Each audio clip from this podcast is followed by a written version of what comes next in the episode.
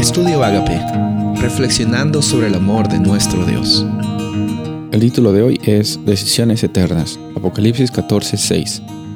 Vi volar por en medio del cielo a otro ángel que tenía el Evangelio eterno para predicar a los moradores de la tierra, a toda nación, tribu, lengua y pueblo.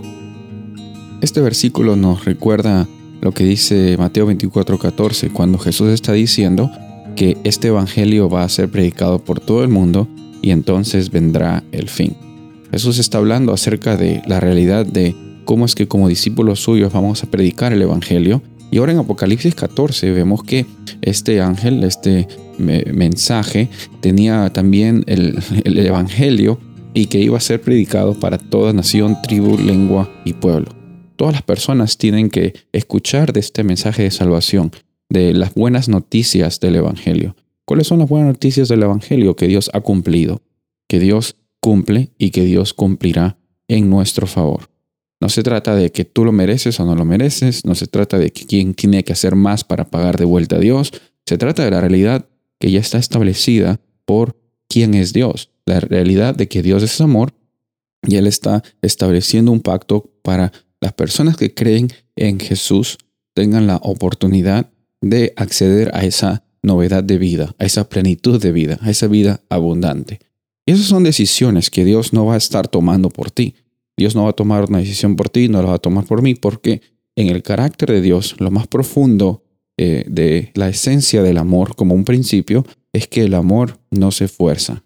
tú no puedes forzar a alguien que te amen y no puedes forzar a ser amado. Eso viene como una experiencia de relación, una experiencia orgánica, una experiencia natural que pasa cuando las personas están en una disposición de establecer esta relación. Y cuando Dios nos ama, nos pone, nos establece su iniciativa, no está poniendo condiciones ni está poniendo estipulaciones, sino incluso lo que nosotros podemos entender como eso que aparece en la Biblia, son oportunidades para que nuestra experiencia como discípulos de Jesús sea una experiencia abundante. Aquí en Apocalipsis 14 entonces vemos que en ese contexto de los últimos momentos de esa tierra, el Evangelio va a ser el punto central de predicación. El Evangelio que habla acerca de las buenas noticias de un Dios que está dispuesto a salvar, que está dispuesto a transformar, que está dispuesto a extender eternidad para las personas. Encontramos en este mensaje final que hay esperanza, que hay esperanza hoy, hay esperanza reconociendo de que Dios y sus provisiones son abundantes para nuestras vidas. No son abundantes en el sentido de que necesariamente tengan mucha ganancia económica. No, la, mayor bendición que tú y yo tenemos hoy es la oportunidad de conversar con nuestro Padre Celestial y saber de que Él está cuidando de, nuestros, de nuestras jornadas un momento a la vez. Soy el pastor Rubén Casabona y deseo que tengas un día bendecido.